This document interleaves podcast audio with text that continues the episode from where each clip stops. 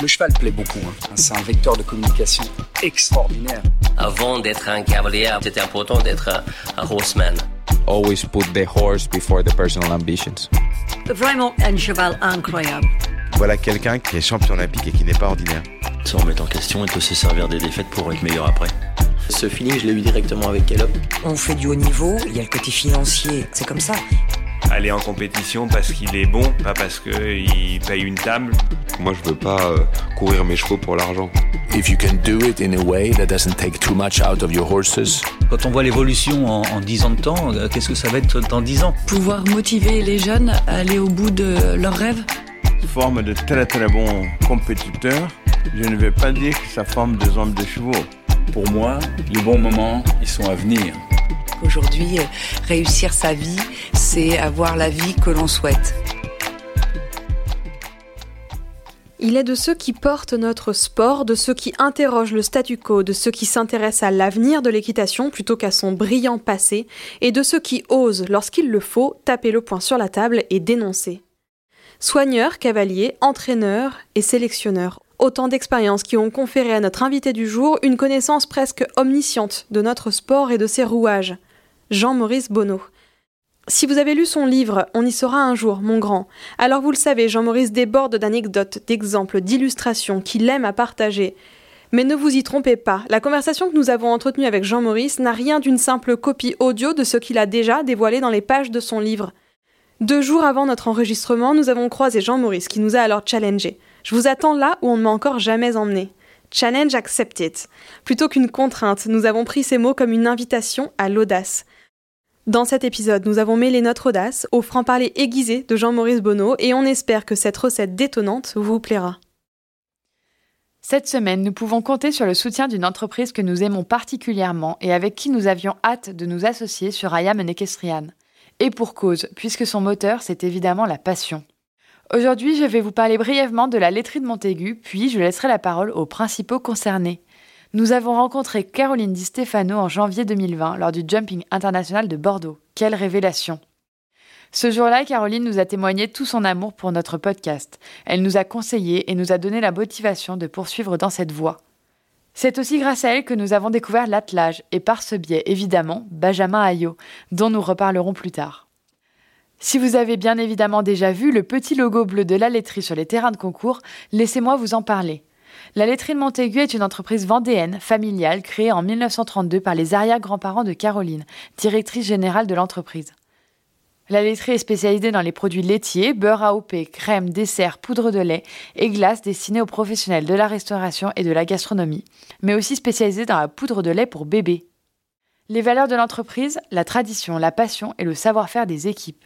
Et c'est bien évidemment cette histoire de passion qui a donné l'envie à Caroline de créer la team Laiterie de Montaigu, actuellement composée de Johan Di Stefano, Julien Gonin, Philippe Rosier, mais aussi de Jean-Maurice Bonneau. Mais qui mieux que les membres de cette équipe pour parler de leur activité? Nous avons donc regroupé Julien, Caroline et Jean-Maurice au bord du paddock du Jumping International de Bourg-en-Bresse pour leur poser quelques questions. Je vous laisse écouter. Eh bien, la Team LM à la base, c'est une idée euh, un peu folle, voire saugrenue, de rassembler une laiterie et des chevaux.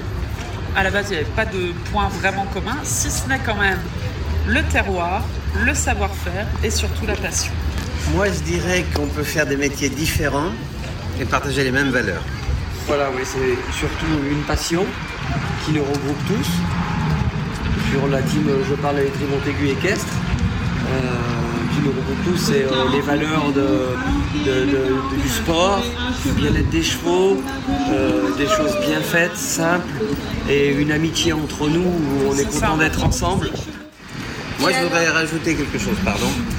C'est que quand, il y a dix ans, j'ai vu apparaître cette laiterie de Montaigu, il se trouve que c'est chez moi, puisque je suis vendéen, et nous sommes vendéens.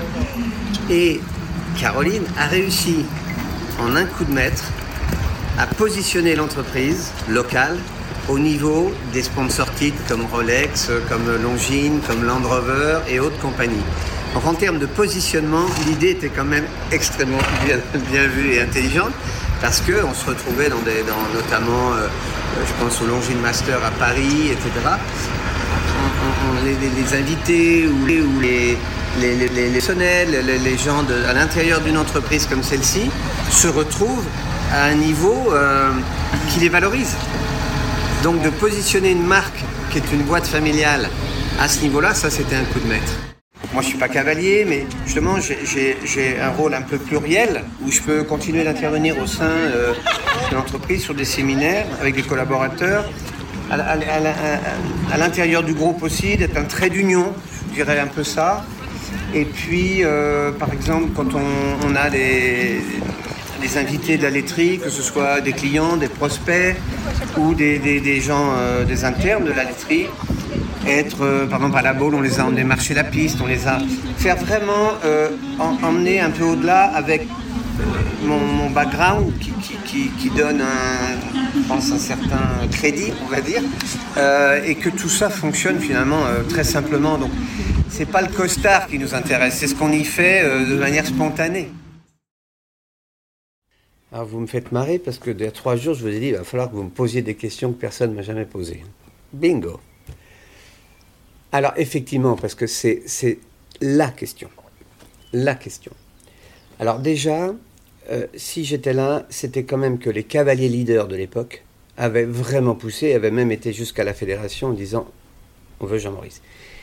C'est passé inaperçu, mais il y a eu une tentative de putsch à la finale des Coupes des Nations de Rome, où les cavaliers ont dit si Jean-Maurice n'est pas nommé, on part pas. Et je, me souviens que la, la présidente, Jacqueline Reverdy, m'appelle, j'étais en train de dîner avec ma femme et mes enfants, et elle me dit, vous êtes contente, ils vont faire ça. Je dis, madame, vous pensez que moi, Jean-Maurice Bonneau, je suis content parce qu'ils en arrivent là? S'il vous plaît, ne m'insultez pas. Par contre, écoutez-les. Prenez-moi. J'en ai envie, je suis prêt. Et si je suis pas bon, vous me virerez, et vous aviez raison. Mais imaginez que je sois, compétent. Ben, tout le monde en profitera. Et au moins, on va arrêter ce conflit. Donc, première étape. Et deuxième étape, et c'est votre question, ma première prise de parole devant l'équipe, c'était à Saumur, au mois de janvier 2001. Je peux vous dire que j'en menais pas large. J'en menais pas large et que j'avais préparé tout mon, discours, j'avais répété devant un miroir sur les deux phrases d'attaque. Comment on commence? Après, ça vient tout seul. J'avais un trac de folie. Mais il fallait que ce jour-là, je sois bon. Si je prenais pas le leadership ce jour-là, j'étais foutu.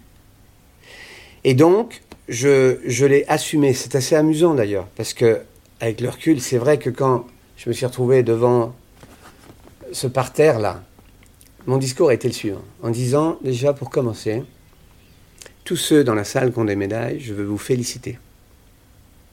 Tous. Mais c'est la dernière fois.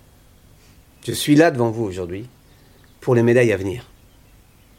Donc maintenant, c'est pas compliqué. Les portes sont grandes ouvertes.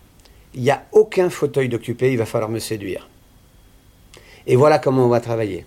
Et c'est là où je suis venu avec mon PTM et blablabla. Mais voilà du coup comment j'ai pris la place. Et effectivement,